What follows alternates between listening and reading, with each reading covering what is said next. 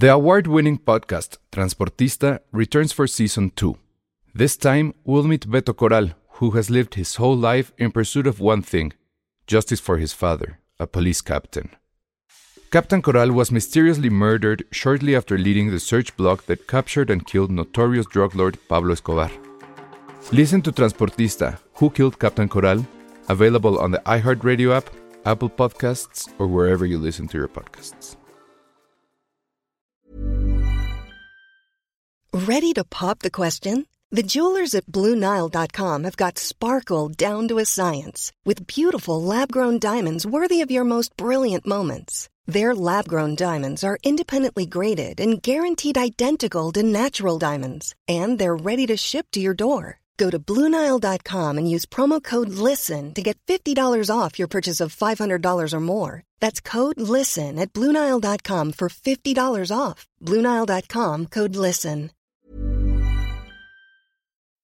Escuchas, escuchas un podcast de Dixo. Escuchas Filmsteria con El Salón Rojo, Josué Corro y Penny Oliva. Por Dixo, Dixo, la productora de podcast más importante en habla hispana. Hola a todos, bienvenidos a Filmsteria, el podcast favorito de la Virgen de Guadalupe y de todos los peregrinos. Fuimos a hacer una encuesta hace unos días, estuvimos en la villa y dijeron, oh sí, yo escucho Filmsteria. Aparte hablé como si fueran gringos. ¿Por qué los peregrinos eran gringos? No, no sé. Pero pues que vienen del otro lado. Son, son gabachos, les encanta Coco y también Santana. Que por cierto, paréntesis, eh, hace pocos, bueno, hace unas semanas fui a la tierra de mi novia Greta Gerwig. Pero más allá de eso, estuve en el Netflix gringo. E hice dos cosas. Una vi Jeopardy.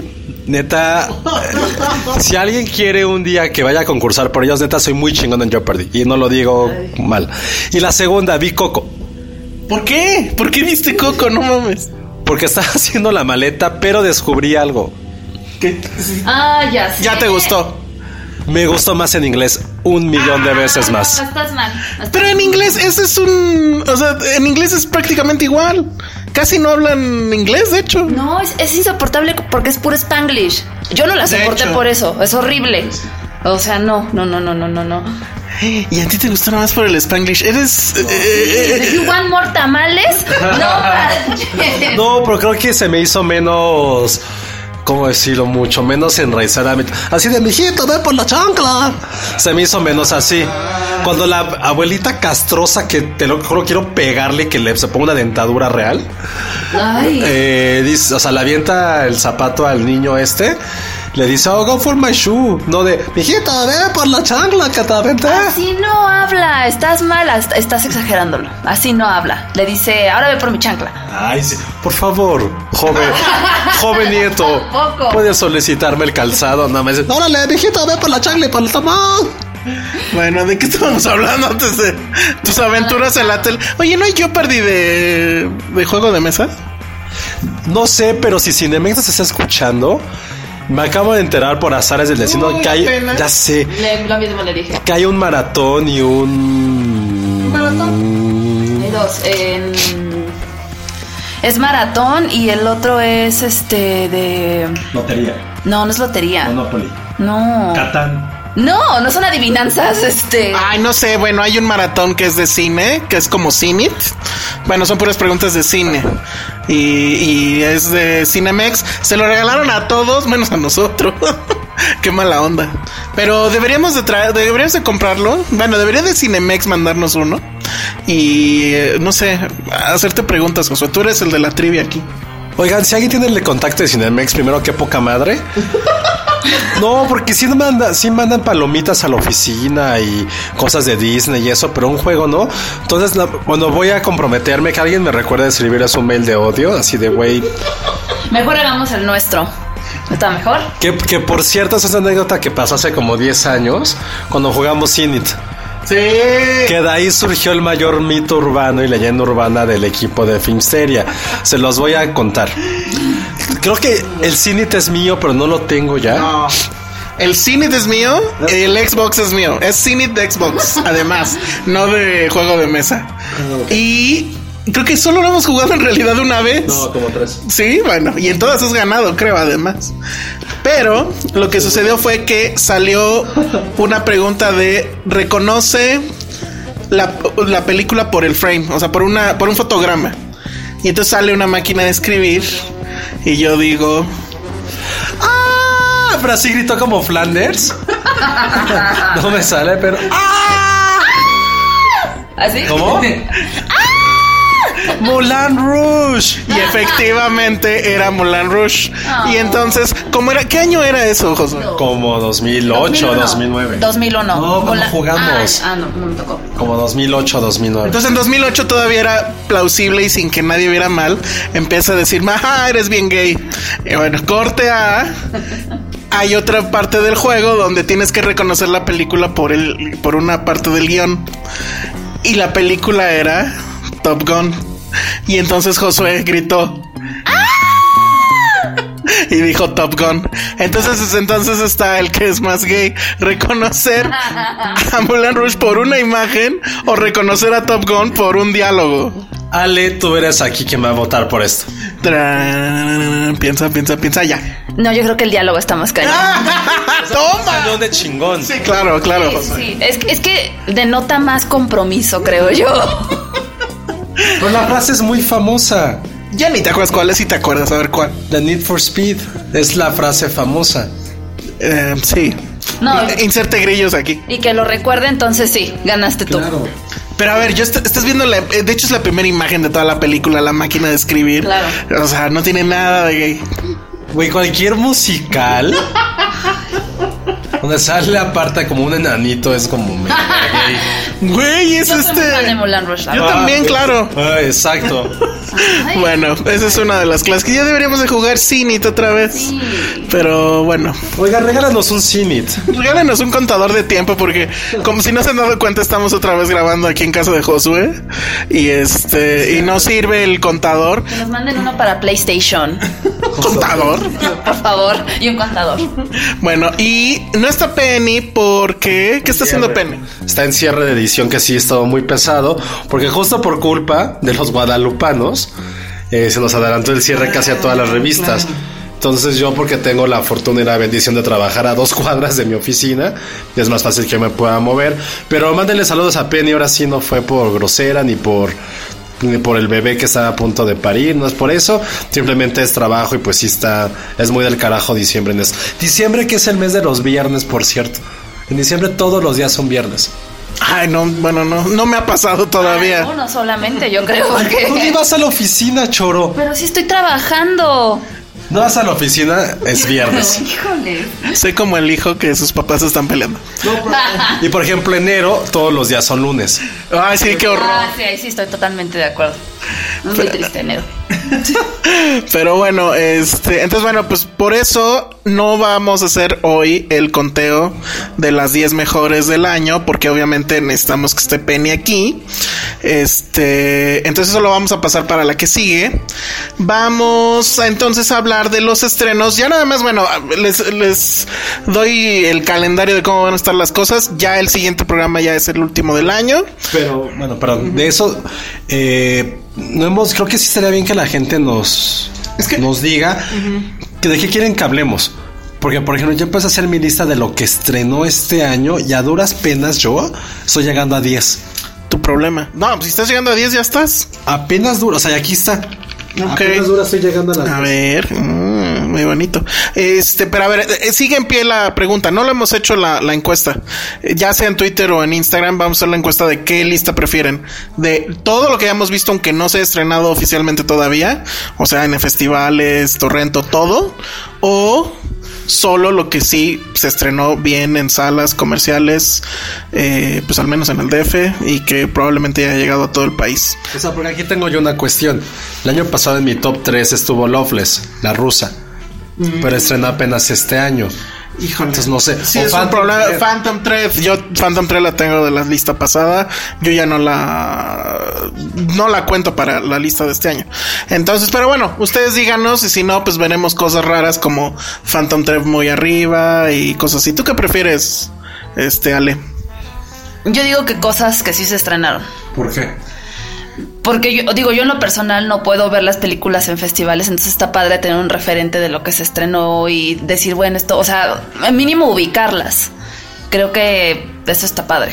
Sí, yo estoy de acuerdo contigo. Hace muchos años yo odiaba escuchar podcast o lo que sea y que estuvieran hablando de cosas que ni pude ver. Exacto. Pero el problema es este, que cosas raras como que vas a poner Lady Bird, por ejemplo, seguro. Yo sí voy a poner Lady Bird, pero sí va a estar en el entre el 10 y el, y el 7. Tampoco. Pero fuiste hasta Sacramento.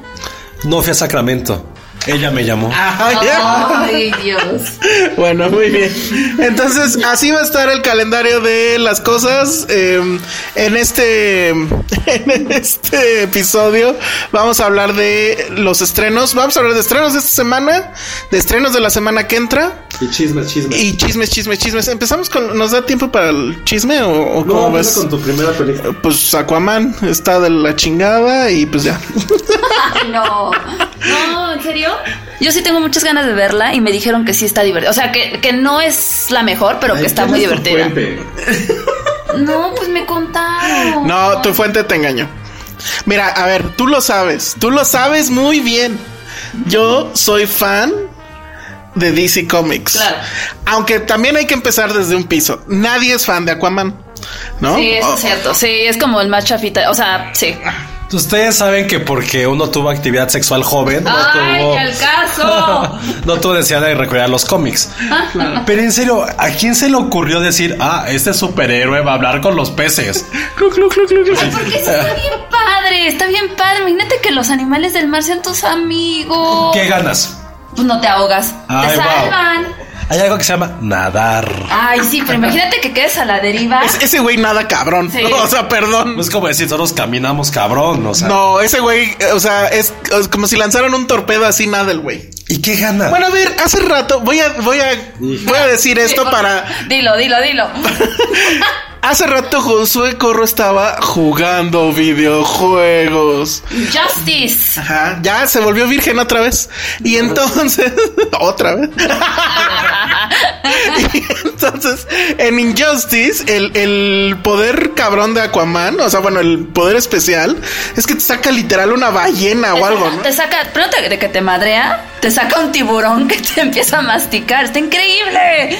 ¿Te Y imaginas? te inunda toda, te inunda toda la colonia Aquaman, ¿cómo Ah. ves? Si faltara agua, Aquaman, el pinche corte de agua le viene valiendo O sea, verga. pero ¿qué, qué prefieren? ¿Volar o nadar cabrón? No, como- pues obviamente. Obviamente volar, pero no estamos hablando Güey, de pero- eso. Pero ojo, es muy inteligente Aquaman. Nuestro planeta está 75% Exacto. cubierto, por lo que él puede sobrevivir. Él es el rey eh, del mar. Dos mundos. Entonces, exactamente. Y si, y si estuvieras en Iztapalapa, obviamente querrías ser Aquaman. traer el agua y todo ese pedo. Bueno. Ya que no se hubiera muerto. Exacto. O quién sabe, porque también se puede congelar Aquaman. Mm, No, está complicado. Sí, es muy poderoso. O sea, todos los mares son suyos, desde la Antártica. todo, todo le pertenece, mi rey. Qué hueva. Pero mira, no te preocupes, ya estamos terminando con el mar. es con un popote lo vences. Entonces, Aquaman. Esos dos papotes así. A ver que tu puto delfín te ayude, güey. Pinche delfín sin manos. Hay unos Flippy. ¿Por qué Flippy no patrocinó a Aquaman? Eso hubiera estado muy Por bien. cierto, paréntesis. Flippy es el mejor pastelillo de toda la historia. Um, Después del chocotorro. Comentarios. Ah, Gordo. bien, bien. Estoy de acuerdo, por primera vez estoy de acuerdo No con él. probado. Primero el chocotorro y luego. ¿No has probado el chocotorro? Se escucha muy mal decirle no has probado el chocotorro. ¿Has probado el chocotorro, Ale? Sí, ese sí. ¿Y qué tal? Eh, El gancito. Basta. La olea. Me están viendo de forma lasciva. La banderilla. Ayúdenme. ¿Cómo se llamaba el que era un perrito? ¿El qué? Dálmata. El alma. El dálmata, claro, claro. Pero no estaba tan bueno el dálmata. Muy bien. No, el dálmata es el más, es el más ñero. ¿Qué otro había? Submarino. No, no, no, ah, ¿de liga. eso? O sea, Este, gancito, chocotorro, Flippy. flippy, dálmata, Eh, Submarino y Twinkie son las rivales. Sí, pero no son de Pero esta no, liga. no, porque, porque no tienen cubierta. Exacto. O sea, el requisito es que tengan cubierta de algo. Y nombre de algún animal jocoso. El, el choco, ¿cómo se llama? El que es como un. ¿Chocotorro? No. Ah, el- bueno, el chocotorro también está el ahí, chocotorro. pero. No, uno ¿El que es como un hipopótamo. ¿El hipo se llama o algo? Ah, que es bien chafa. Ese es como Sí. un mamut pinche. Ándale. Como Ay, un roco pinche. Ándale, justo. Roco, no manches. El mamut es bueno. O sea, pero no es tan mal está Aquaman y tan estúpido es su poder que mejor hablamos de pastelillos, que es mucho más importante y relevante que un güey que controla el mar, güey. Podemos también cantar la de Bajo el mar. Tú te la sabes, Ale, venga. Bajo el mar, vive contenta, siento sirena, eres Muy feliz. bien. Después de eso, Que si se hagan un live version de ese, ¿eh? de esa, ¿De cuál? De la sirenita. ¿Va a salir? ¿Y quién va a ser? Ay, están diciendo que Zendaya, ¿no? no tengo Ay, idea. no, me mato si es ella. Yo también. No, nada que ver. ¿Por qué no les gusta Zendaya? No, Tiene unas piernotas. Y ahora eh, y la sirenita no las va a tener. Las. Muy bien. Oigan, ya nos fue el primer bloque y no dijimos nada de Aquaman. Entonces, vamos a cortarlo aquí y a ver, organizo mis ideas para decirles el desastre que es la película de Jason Momoa. ¿Cómo chingados hablan bajo el mar? Lo que no entiendo. Hablan así. Te lo juro, hablan así. Como niños de cobre. Nos vamos a despedir así. Ahorita regresamos. Esto es Dixo.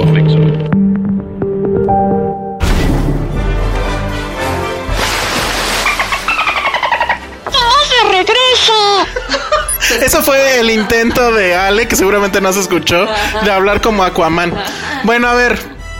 Híjole, es que sí está muy, muy tonta, muy cursi, muy. Ahí les van estos efectos especiales y así en la jeta. Este. Pero es que no sé, les hago la reseña de qué va o. Sí. Bueno, al principio, eh, que es un poco lo que ya se vio en los trailers, eh, sabemos cómo papá de Aquaman conoce a la mamá de Aquaman y, tienen sexo. Pero la mamá de Aquaman, ¿qué es? Pepito el conejito conoce. O sea, ¿no es sirena? No. Es Nicole, es Nicole Es Nicole Kidman eh, con menos años gracias a la magia del, CGI. del CGI, exacto. Y este, y conoce, ya no me acuerdo quién es el papá. El chiste es que Poseidón, ¿no? No, su papá es Poseidón, ¿no? No, es un vil cabrón que, que, que, que está cuidando el, el, el faro. ¿No es Poseidón? No, es el. Capitán de los Simpson, no mames. No, lo que pasa. Exacto. Su papá es el capitán de los Simpsons que está cuidando el faro. Entonces, pues tienen al bebé y pues es, que ella es la, la, en ese momento princesa, ya después reina. El chiste es que eh, eh, los abandona Nicole Kidman porque van a buscarla del reino este del mar y amenazan con invadir pues, la superficie si es que no regresa. Entonces, pues ya se tiene que ir y entonces ya eh, este cabrón empieza a hacer mucho ejercicio y come muchos, este, Pescados. pues, come mucho atún y sandwichito de atún después de hacer ejercicio. Se pone mamadísimo, se vuelve Jason mamado y, o sea, hace Aquaman. Y pues está ahí con su papá cotorreando, ya como lo vimos en, en ¿cómo se llama? Este, la Liga de la Justicia. Y entonces ya nada más llega esta mujer guapísima que ni me acuerdo quién Uf, es. Amber Heard. Mera. Madres. En su traje ese pegadito que le Ah, queda sí. perfecto. Y este le dice, oye, no, pues es que tú eres el rey del mar y tienes que ir por la, el tridente y la chingada. Ahí fue cuando ya me dormí. Luego me desperté en una escena donde están en el desierto. No entiendo por qué. Y entonces en ese desierto hay una escena de acción que es la que ya viene en el tráiler, ya vieron seguramente en el tráiler extendido, que se parece mucho a una de las aventuras de Tintín de Spielberg. Y luego me volví a dormir. Y luego me desperté y el hermano de Aquaman, que es, no me acuerdo cómo se llama, y si le pones ahí ni me debe, igual me acuerdo. Este, él se hace llamar el reino del océano, no, el Ocean Master o algo así. Y entonces se, se van a se va a pelear contra Aquaman en una así como Patrick Wilson. eh, Patrick Wilson se van a pelear en una como arena ahí en el en el fondo del mar, así como gladiadores. ¿El papá es Willem Dafoe? No. William Defoe sale en la película. ¿Y, y saben por qué sale? Porque Es- al fin. No, porque al final todos queremos una casa con alberca siempre más grande, ¿no? Entonces, pues a William Defoe le valió verga y dijo, ok, pues hago esta mamada. Y él es como que el que le enseña al joven Aquaman a ser así bien cabrón y todo esto, ¿no? Entonces viene el hermano, ya dijimos quién era, Patrick Wilson, y pelean. Y luego ya al final, ahí me quedé dormido otra vez. Y luego ya al final me desperté y estaba una cosa, una batalla tipo la de la primera de Star Wars. No, la primera de Star Wars. Que salen muchas madres en el mar y bueno, todo es en el mar, pero hay un ejército como de cangrejitos. ¿De episodio 1? Ajá, como muy de episodio. Van el mundo de Jar Binks. Ándale, algo así. Pero así cabrón, inmenso, ¿no? Ahí creo que la pantalla, ya no me acuerdo si la vi en IMAX o qué. No, no la vi en IMAX. Pero así hay un ejército de cangrejitos y un ejército de no sé qué. Total que todos ganan y todos son muy felices. No, es en serio una tontería. O sea, sí, es muy aburrida porque hay mucha exposición. O sea, todo el tiempo te están explicando con diálogos qué es lo que pasó o lo que va a pasar. A ver, pero yo tengo una duda. O sea, todo, todo el problema de la película es que Aquaman quiere recuperar su lugar como rey del mar y quitarle el trono a su hermano. ¿Eso a qué te suena? Es justo ese el problema, pero ¿a qué te suena? Pues como a 20 mil películas iguales, ¿no? A Thor. Ah, sí. El otro es Loki y bla, bla, bla. Claro. O sea, así de básica está la película. Lo único que sí está bien, y está cabrón que eso sea lo único que está bien, pues es Jason Mamau.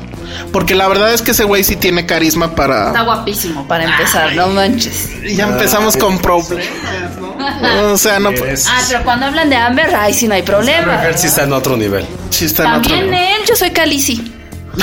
Sí. Sí, está muy de oso. Pero no, la verdad es que sí es cagado, pero no le entregaron nada con qué trabajar. O sea, el guion es una porquería. Los diálogos están terribles, son muy cursis. De todas las de DC de la última generación, ¿qué tan mal está? Está mala nivel eh, Green Lantern. No. Ah, sí, te lo juro. Güey, no hay nada del nivel o peor que Green. Güey, No. A ver, ¿por qué Green Lantern es una mierda, Ale? Híjoles, pues es que hay muchísimas A cosas. ver, te- a ver, acuérdate así como de tres cosas. Para, em- ah, bueno, para empezar, de lo que yo más o menos recuerdo, pues es que lo ponen como un pendejo, la neta, cuando ni siquiera. Bueno, ok, Jason Momoa tiene más carisma. Pero por ejemplo, el traje era una mierda. El traje sí.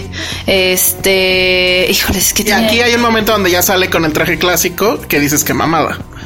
Luego, ¿qué otra cosa? ¿Qué otra cosa? O sea, todo el mundo espacial era una mierda. Ah, claro. claro. Aquí el mundo acuático. Tiene un buen que no la veo.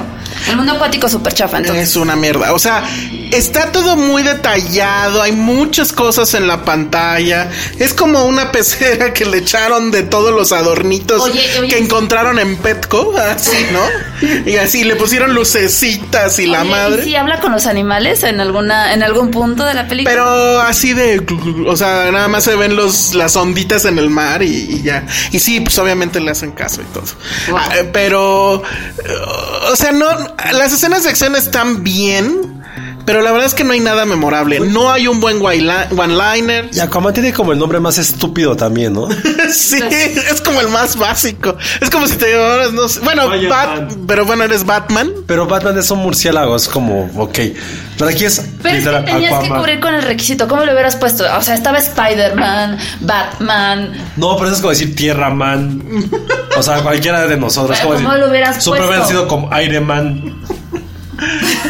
Airman. Birdman. Ah, no, era Birdman. Birdman. Este. Birdman, o Pero es un nombre más estúpido. Es un elemento, es como, ah, órale. Pero bueno, lo que yo digo es que Deadpool son buenas noticias para Deadpool. Porque ya va a tener otra película de la cual burlarse. Porque para mí sí está al nivel de Green Lantern, si no es que peor. No, te lo juro. A, a verla, a ver, te reto. Ah, ya ves. Entonces, lo voy a a ver este. mañana.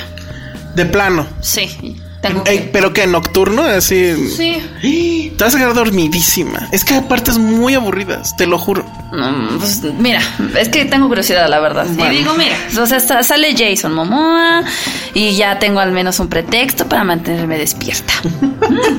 Eh, leí una reseña, no me acuerdo de dónde, en qué medio gringo, que era muy bueno porque decía, pues, se supone que cuando estás mareado en, el mar, lo que tienes que hacer es quedarte viendo fijamente al horizonte. Ah, claro. Porque ese, el horizonte no se mueve y entonces... este, fijar tu vista en un punto fijo a lo lejos, ¿no? Exacto. Bueno, aquí dice, como te vas a marear con esta puta película de mierda, lo que te conviene es quedártele viendo a Jason Momoa y así ya se te calma el problema. Entonces, bueno, pues ahí está. No, la verdad es que, insisto, soy fan de DC, incluso del pendejo Aquaman si quieren, pero no, no puede ser. O sea, otra vez la cagaron. Otra vez estamos en terrenos de lo peor de, de DC. Yo sí creo que está si no es la, si no es peor que Green Lantern, está al ladito. Y de las últimas, pues bueno, o sea, yo creo que hasta eh, eh, Justice League tenía dos, tres cosas interesantes. Aquí la verdad no rescato absolutamente nada. Este, no, nada, o sea, ni, ni ninguna escena de acción, ni la música. O sea, Jason Momoa es lo único. Pero literal, el pobre, pues está trabajando con nada. O sea, no le dejaron nada para. 76% de Rotten Tomatoes. Sí, ¿eh? Pero, pero bueno, ese es en el, en el que agrupa a todos. Ponle en el de críticos y vas a ver cuánto tiene. Qué oso. Está de hecho Rotten en, en el de críticos. Si suman todo, pues sí. Pero sumar todo, pues es trampa, ¿no? Entonces, este, bueno, pues ahí está Aquaman que, a ver, 46% en, en, en si, si tomas nada más la parte de críticos. Le fue muy bien en China, creo, o en Japón, no sé, y por eso ya aumentaron la expectativa de cómo le va a ir. China sacaron unos pósters increíbles, no sé si los viste. Ah, Están bien padres. Cuando pase eso, rola los dos. Sí, está bien, perdón. y este, bueno, pues ahí está ya. Entonces, quien vaya a ir a ver Aquaman, pues bajo su propio riesgo. Tenemos cinco minutos, ¿de qué hablamos? de el otro estreno que fue Life Itself. Ah, esa no se estrena este fin, se estrena al fin que entra, pero bueno, esa ya la vimos Ale y yo, entonces le toca decir de qué trata sin spoilers. Híjoles, este, bueno, a ver, eh, pues son varias historias conjuntas que este ya se ha visto. Ya se ha visto muchas veces. Este creo que son tres, son tres historias exactamente. Eh, la verdad es que son viles anécdotas sobre la vida, sobre el amor. O sea, creo que la película arranca muy bien. Eh, sale primero Olivia Wilde con este Oscar Isaac, ¿no? Este, bueno, trata de una relación de pareja, como desde cómo se conocen, este, hasta que ya sabes, ¿no? O sea, se casan, tienen una hijita, bla, bla, bla. Eh, pero la película va de cómo, cómo se va, o sea, cómo se van desarrollando las diferentes este, vidas de cada quien. O sea, por ejemplo, primero se conocen ellos, luego la historia de la hija, luego. eso es en el tráiler, eso se ve en ah, el tráiler. Bueno, a ver, es que yo la vi sin haber visto el tráiler. La verdad es que no tenía yo demasiada expectativa. Dirige y escribe Don Fogelman, que creo que es el de DC Sauce, ¿no? Sí. Y que por eso está causando tanto revuelo. Yo no puedo con, no puedo con DC Sauce todavía, se me hace una pinche telenovelota. Ah, bueno, pues bienvenido a Life Itself, que es una gran telenovela que no, o sea, no quiero spoilerárselas en serio, o sea, son tres historias que se cruzan, hola amores perros, pero super cursi, eh, y que el tema más bien como que como que el tema subyacente de la película es que las cosas no son como suceden sino como uno las recuerda. Y que la vida misma es como que un mal narrador de historias porque y de ahí el nombre. Ah. exactamente. No más bien al contrario la vida misma es el mejor narrador porque él dice ella dice que es el mejor narrador no eh, viable o algo así o no no confiable. narrador más sin embargo no es el más confiable por dije sin embargo, no es el más confiable porque pues, también nos engaña. o sea, es, este, es esta idea, insisto, de que las cosas no son como pasaron, sino como uno las recuerda. La verdad es que a mí, yo sin haber visto trailer ni nada, eh, empieza bien, o sea, la primera historia dices, órale, está padre. Luego ya te das cuenta, o yo me doy cuenta que va a ser un tema de historias cruzadas, dices, bueno, ok. Entonces luego viene como que la segunda historia y dices, bueno, ok, también va bien. Hay toda una referencia o una eh, referencia insistente a Tarantino, por obvias razones también. Y em, después ya se va a otra historia que creo que las tres funcionan si estuvieran aisladas. O sea, a mí sí me gustan. Por ejemplo, hay una donde aparece, eh, ¿cómo se llama? Antonio Banderas. Que la verdad creo que lo hace muy bien, o sea, bueno, usualmente lo hace perfecto. Me gusta también que toda esa secuencia de la película, que es una parte pues bastante larga, es completamente en español. Es la mitad de la película. O sea, a, a, mí la verdad es que la historia que más me gustó es la primera de la de Antonio Banderas tiene, o sea, justo una parte al principio a mí me gustó mucho, pero ya todo porque no sabes a dónde va. Exacto, ya toda esta onda donde se cruza la historia de él con estos con los gringos que obviamente sabemos, como que ahí ya siento que se pierde demasiado. A mí me gusta justo porque no sabes cómo va y luego ya descubres y ya es cuando dices, Meh. entonces este, la verdad es que muy cursi, muy Crash, no la de Cronenberg. Qué hueva, Crash es lo peor que ha pasado en el universo. No la de Cronenberg Coste, la otra. Y entonces yo creo que está en el mismo, eh, en la misma onda. O sea, es estas historias que a la gente le encantan porque son edificantes y sales feliz de la sala y piensas en tu primer amor y en el último amor y bla, bla, bla, bla. bla. Entonces, este, la verdad es que yo no soy fan de ese cine. Me molesté un poco porque al principio realmente me estaba gustando la pinche película. Pero después pues ya te va engañando. Es muy este, engañosa, muy... Este... No sé, chantajista es la palabra. Y, pues bueno, seguramente va a tener mucho éxito. Le va a gustar mucho a, su, a sus mamás, a su abuelita. Yo no estoy tan segura. O sea, va contra Bumblebee. Y, pero es que, pero es que esta es muy familiar. Bueno, Bumblebee, que ahorita vamos a hablar también de ello, también como que puede ser familiar. Exactamente, porque obviamente, o sea, diciembre, los niños ya empiezan a salir de clases, la familia, pues lo que va a hacer es llevar a sus hijos a ver Bumblebee. O sea, yo creo que. Pero esta tiene el factor Hallmark. O sea, sí, sí, veo a muchas chicas queriendo llevar a su novio para decirles, ya ves, ya ves. Pues creo que en Estados Unidos le fue súper mal. O sea, tiene críticas igual pésimas, le fue muy mal allá, entonces la verdad no sé, o sea, yo sí... Sí, está chafa y me enoja porque, insisto, la primera historia aislada me gusta, sí. con todas sus ondas tarantinescas. La segunda dices, ok, la tercera, la de banderas, también me gusta, pero ya junto no da. Entonces, bueno, pues ahí está. Si ustedes quieren ir a ver Life Itself, se estrena el siguiente fin de semana. Y pues vámonos a otras cosas. Escuchas un podcast de. De Dixo.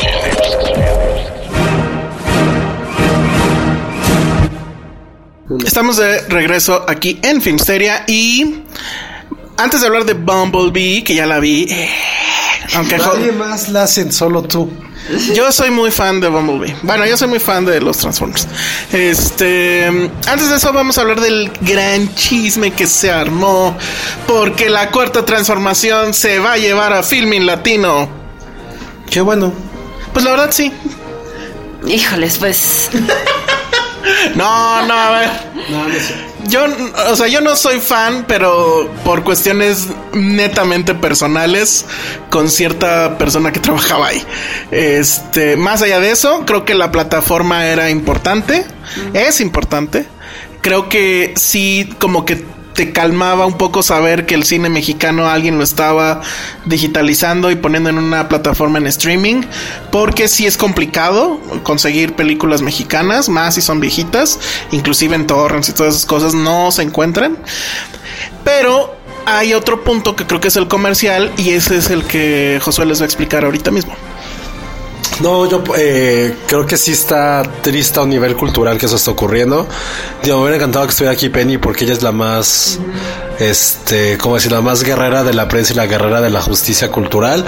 Yo soy un poco más cínico y soy un, tal vez un poco más capitalista si lo quieren ver así. Pero es algo que he pregonado.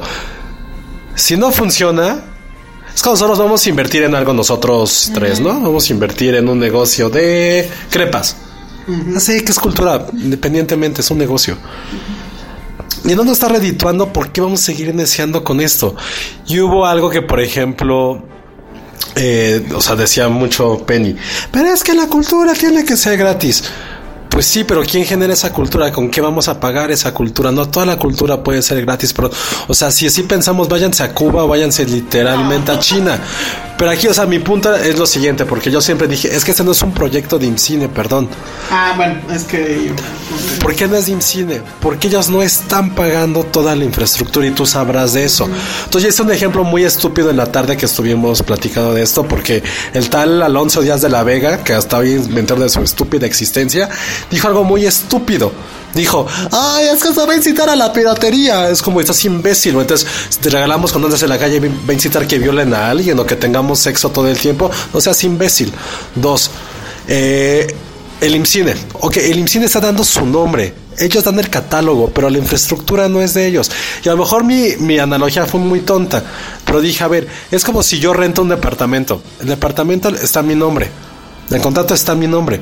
Pero si la casera un día decide subirme el doble de la renta. ¿Por qué? Porque mi vecino de al lado es Netflix y él tiene más dinero para pagar más. Si el de arriba es Claro Video, tiene más dinero para pagar más. Y el de enfrente es Amazon Prime, tienen más dinero. ¿Por qué la casera tiene la obligación? Yo por más que sea el secretario de Cultura y, viva de mi arte, bueno, del arte, son horrible. ¿Por qué, bajo qué circunstancias no tengo derecho ya a pagar menos renta? Entonces, fue mi, esa fue mi analogía. ¿Por qué si Filming, que es esto, la infraestructura de video, que créanme, es un desmadre, es un gran desmadre, ellos están dando una licencia? ¿Por qué no tienen derecho a decir, güey, necesito tener más suscriptores, necesito que vean más eso, necesitamos pagar eso porque estoy, no estoy ganando dinero. Y perdón, pero si yo soy una empresa privada, no tengo por qué hacerte favores. Y si tú, IMCINE, te quieres creer el chingoncito, haz tu propia infraestructura y ahí puedes hacer lo que se te pegue la regalada gana, como lo hacen eh, Cinear o Cine Chile, que son infraestructuras del gobierno que ellos pagaron directamente para tener catálogo y tener, ¿cómo decirlo?, las herramientas para poder hacer VOD. Ahora, este, ya a ver, aquí es que son varias cosas. Primero, eh, efectivamente, lo que no se sabía o, no se está poniendo mucho en la mesa es que no era una plataforma de IMCINE, sino que dependía creo que de un sitio español. Filming tal cual. Y entonces, pues fue, era como un branch de, de, de, ellos. efectivamente, y eso estaba creado a partir de un esquema comercial. Entonces ahí, pues sí, efectivamente, si las situaciones, o sea, si las condiciones comerciales no están dando para que eso sea un negocio o para que el Estado tenga que estar subsidiando más, pues efectivamente, pues mejor que el Estado haga el suyo, en dado caso, como creo que es el, el asunto de Argentina. Pero yo sí creo que el Estado efectivamente debe de procurar la cultura y yo sí creo que el Estado podría hacer una plataforma del estilo. Ya no sé si es muy difícil hacerlo hoy en día, ¿eh? O sea, yo sé que hace, ¿qué será? Cinco años, a lo mejor era un poco más complicado. Yo creo que hoy en día ya no es un problema los fierros. Ni siquiera creo que sea un problema la, gente. O sea, se supone que Netflix, el, el eh, ¿cómo se llama? El, el, headquarters en Estados Unidos funciona con no más de 50 personas. Entonces, entonces, claro, obviamente outsourceando todo, ¿no? Pero tampoco creo que vaya por ahí. Lo que sí me llama mucho la atención, y pues lo siento, es este asunto de que todo este sector cultural que fue el que más, eh, con más ahínco apoyó Andrés Manuel López Obrador y demás, sea el primero el que se ve como que ya confrontado con él. ¿Ya dijo algo Gael? No han dicho nada, pero el que ya salió a decir algo fue, no, fue del eh, toro, güey. Del toro. Qué hueva. Otra vez quiere sacar la cartera y literal le dijo a María Novaro, la nueva directora de IMCINE, que platicaran que porque pues había que hacer algo y que él estaba dispuesto a apoyar. Ahora voy a decir algo, todos estos hipócritas que estaban de, ¿por qué lo quitan? Neta, ¿estaban suscritos? Eh, neta, veían películas ahí. O sea, digo, por más de que y nosotros trabajamos en esto, perdón. Pero la neta, nuestro 80%, 90% de consumo de VOD por trabajo no es filming latino. Está bien que sea para estudiantes, para lo que sea. Pero, como, o sea, fue un ejemplo que también yo puse del videodromo. Que no sé si ustedes lo conocieron. El videodromo. Tú, Ale, vivías muy lejos, tú ya eras un No, yo sí lo conocí. Entonces yo fue que dije, o sea, era el lugar más feliz de la tierra. Yo conocí el de Polanco incluso. No, Había uno en Polanco. creo. ah, no. En, no, y había otro en Prado Sur. en el sur. Eh, sí, sí, sí, conocí Videodromo. De hecho, me quedé todavía con una película. por, gente como tú quebró. No, pues cuando fui a regresarla ya estaba cerrado. Oye, ¿qué será de la gente de Videodromo? Si nos están escuchando, mándenos mensaje o algo. Yo cuando trabajé en Chilango, cuando cerraron los traté de contactar. O sea, de hecho sí los contacté y no me acuerdo en qué quedó porque yo sí quedé muy choqueado cuando los... Entonces, bueno, que dije, güey... Esos pues, cabrones tenían criterios para rentar. Está cabrones. Y los, ahí los rentaban, nada más que el único problema es que no era en región 1 y era la época de los DVDs que eran por regiones. Chavo, yo sabía craquear los DVDs para que leyeran todas las regiones. Yo, lo tenía que ver en la computadora porque mi compu era gringa, entonces lo aceptaba. Ah, Pero fue que dije, güey, es la mejor idea que ha existido en el mundo. Pero ¿cómo podía competir este videodromo? cuando tenías literal a dos cuadras un blockbuster y a tres el más grande de la zona. Entonces dije, ¿por qué te pones a... O sea, neta, ¿qué podíamos hacer? Nada. Estamos en un mundo capitalista y si no es redituable, perdón, por más de que sea obligación del gobierno, si hay otras 80 mil, 245 mil prioridades, perdón. Pero la neta, yo prefiero que si ese dinero lo inviertan en mejor cine, en producción nacional, que tener una parte de VOD. Yo, yo desde mi punto de vista, ojalá viviéramos en un mundo perfecto en el cual pudieran subsistir las dos cosas. Pero prefiero que quiten su filme latino que, que, dejar de producir películas. Yo, yo sí creo, yo sí creo que podrían tener las dos cosas. Pero, y también creo que todo esto, pues es el clásico show de cuando tienes algo y te lo quitan y resulta que era imprescindible para tu vida, como cuando quitaron los totis, según, ah, y ahora ya, pues resulta que no era cierto o no sé qué hicieron ahí. Entonces es lo mismo. Entonces, no es tanta la gente que estaba suscrita y las que estaban suscritos pagando eran menos y los que estaban usándolo eran todavía menos. Entonces, yo creo que podrían poner el INCINE su propio servicio que es casi casi como una biblioteca y que ahí esté, que haya la, la, la conservación de los materiales, la digitalización, bla, bla, bla. Y les aseguro que no va a haber tanto público y podría subsistir sin grandes servidores ni nada. Que fue justo lo que dijo nuestro compañero Sergio Raúl. Sí, él lo analizó muy bien. La muy bien, o sea, muy, muy bien. O sea, él sí es como super old school periodismo gonzo. Y dijo, güey, eran 700 suscripciones, o no me acuerdo.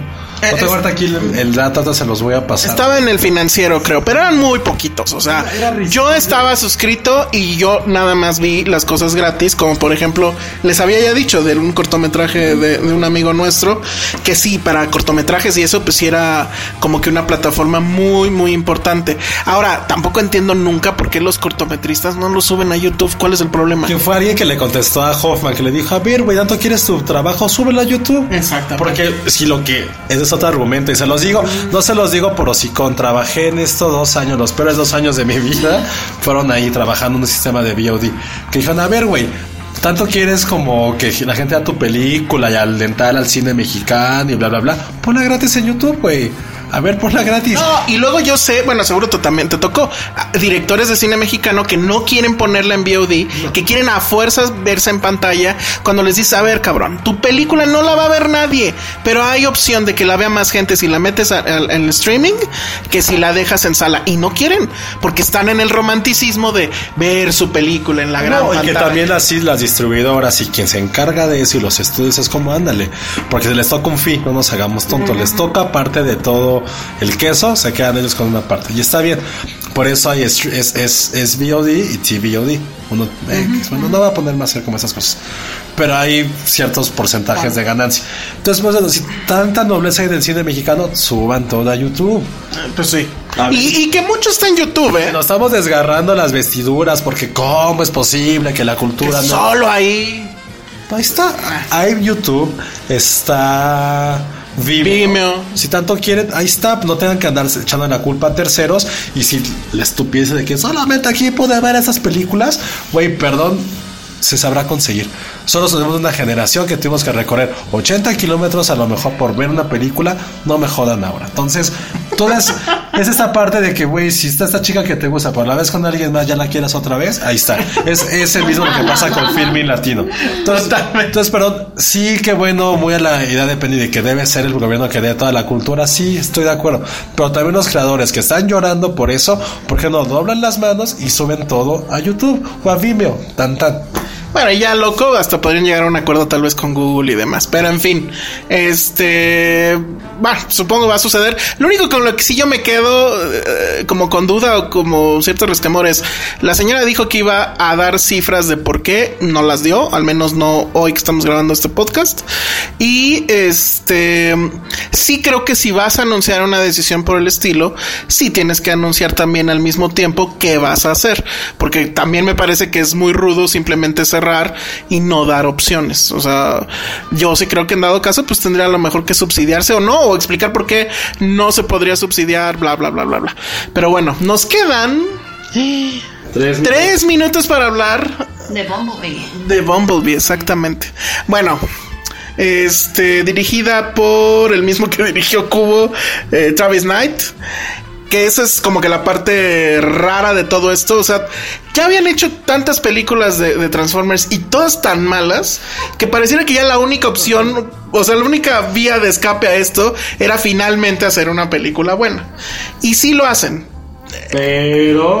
Miren, el inicio es una, es una película que para los fans de, de los Transformers clásicos, los que eran así todavía como que muy cuadraditos y de los, pues si eran ochentas o noventas. Ochentas, ¿no? Sí, era ochentas, Sí, final. Y de la primera caricatura, etcétera, y los primeros juguetes, todos ellos van a salir fascinados. Yo, en ese sentido, salgo fascinado, porque sobre todo la primera secuencia, que es una secuencia de batalla en Cybertron, se llamaba, está muy bien hecha. No sé si se acuerden de. Por ejemplo, yo tengo el Optimus Prime original y atrás de la caja venía una batalla así pintada que salía el cuate este que era como una grabadora y que sacaba los cassettes, que eran este también robots y bla bla bla. Bueno, todo eso que se veía en la caja y que tú te imaginabas cuando eras niño de esas batallas, bueno, eso pasa en la película. Pero en realidad la película es una cinta que quiere ser muchas cosas. Quiere ser un coming of age, quiere ser un homenaje a los 80, un homenaje a O sea, de Stranger Things. Mm, un poquito, pero en plan joy. O sea, es mucho. O sea, hay más celebración. A, ah, tengo las referencias, etcétera.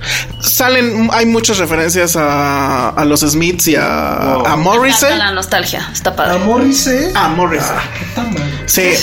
Pero mucho, ¿eh? Sí, ahí eh, creo que esa es una primera cosa que no me encantó, que es como Suicide Squad, que el soundtrack era este hitazo, hitazo, hitazo. Ah. Aquí también aplican eso mucho al principio, pero bueno, cuando suena a Morrissey sí dices, ah, esto quiere ser película teen de los 80, quiere ser este eh, me- ¿cómo se llamaba esta?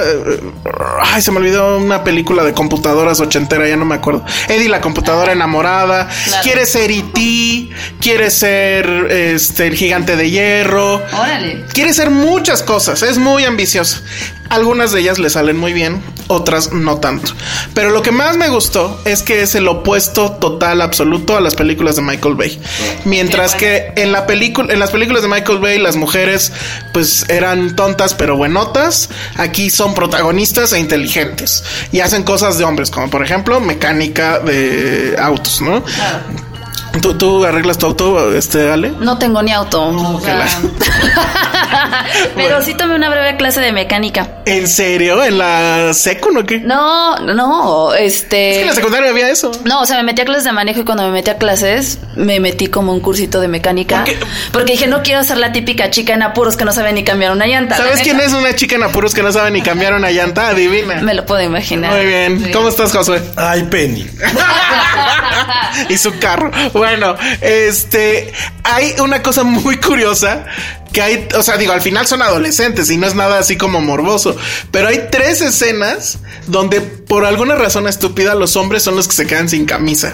Que yo creo que eso fue una respuesta a, A ¿cómo se llamaba Fox? Ah, ya, Ajá. claro. Y levantar el cofre con la Sí. ombliguera y bla, bla, bla.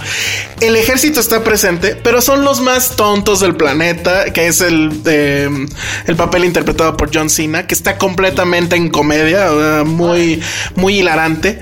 Y está este, o sea, y está Bumblebee como personaje, que yo no sé quién habrá sido el que hizo el motion capture, pero lo hace muy bien. O sea, ahí se, se ve la beta de animación de Travis Knight. Todas las escenas donde sale Bumblebee están muy bien coreografiadas, muy bien animadas. Se cuidó mucho esa parte y se cuidó mucho también el homenaje a los juguetes clásicos. O sea, salen otros Transformers, salen unos Decepticons, por ejemplo, salen los aviones y, y la forma de transformarse es exactamente la misma que sucedía en los juguetes, en los juguetes clásicos. Oye, ¿crees que pinte para una segunda parte? No creo por cómo eh, conectan con el futuro. Podrían ser, siempre hay una forma, pero no pareciera. Yo tengo miedo porque supongo que van a ir los fans de las originales y pues la verdad son terribles, pero mientras más malas las hacían, más dinero ganaban. Claro. Y esta pues es mucho la nostalgia. Sí es, creo yo también, una película que está apuntada más hacia los niños. Yo creo que los niños la van a, les va a encantar. Si no han visto E.T., seguramente les va a super rayar. Pero bueno, pónganle E.T., por Dios. Y este, pero la verdad bastante bien. O sea, tal vez yo tenía la expectativa demasiado alta, pero no salí decepcionado simplemente dije, bueno, pues está bien que sea para niños, ¿no? O sea, nosotros cuarentones, qué carajo. Y, me gustó mucho la chica. Este, Muy bien, muy bien. Eh, también tiene esta ondita True Grit, ¿no? Entonces, este, bastante, bastante bien. Entonces, sí es una película familiar, sí es como para que vaya la mamá, el papá y no se la pase mal. O sea, Josué podría llevar a sus sobrinos y Josué se quedaría con lo de Morrissey. Ah, sí. Pero es mejor homenaje a Morrissey ese que el de Ant-Man. No, no, el de Ant-Man es más orgánico y más cagado. Este simplemente ella es fan de, los Smiths y, pues pone rolas de los Smiths. Entonces sí, sí está muy bien. Em, y pues ya, o sea, básicamente es eso. La verdad es que bastante, bastante bien. Ojalá le vaya, le vaya bien. Seguramente. sí, Yo tengo mis dudas, yo tengo mis dudas, pero ojalá. Es que, ¿qué más estrena? No, pues no, pero no creo que le vaya, o sea, irle bien a esto tiene que ser estar en los estándares de las otras de, recaudación y no creo que eso vaya a suceder. Justo porque es una buena película, digo, la gran ironía. Pero en fin, vámonos porque ya nos estamos comiendo tiempo. Eh, redes sociales, sale. Arroba Malecasai. Josué. Arroba Josué yo bajo corro. Regálenos un Cinit. Ay, estaría bien padre que nos regalaran un Cinit. Y bueno, yo soy arroba el Salón Rojo. Nos escuchamos en la próxima. Ahora sí, vamos a amarrar a Penny para que venga a grabar. Y hablemos del top 10 del año. Hablemos, ya no hablamos ahorita de Roma, que ya se estrena este fin de semana en Netflix. Y este, que por cierto ahí está raro porque va a seguir habiendo funciones en el Tonalá. No entiendo. Su coche, con su papamóvil. ¿Cuál papamóvil? ¿Cómo? ¿No han visto que ya hay como un, como un mini trailer donde pasa ah, claro, sí. El papamóvil de, de Roma. Está muy loco eso. Y este. Mm, como la, como el tráiler de la piscina de Otto. Ah, exacto, justamente. Y, trae ahí una azotea, ¿no? Con calzones y demás. Bueno, todo eso va a pasar en la siguiente edición de Filmsteria. Nos escuchamos. Bye. Dixo presentó Filmsteria con El Salón Rojo, Josué Corro y Penny Oliva. Hey folks, I'm Mark Marin from the WTF podcast and this episode is brought to you by Kleenex Ultra Soft Tissues your ally to help tackle your allergy symptoms this season. I love the change of seasons, but nobody loves pollen and all those other things floating in the air that make you sneeze during this nice weather. Kleenex Ultra Soft tissues are hypoallergenic and allergist approved. So fight back against watery eyes and runny noses without worrying about irritating your skin. For this allergy season, grab Kleenex and face allergies head on.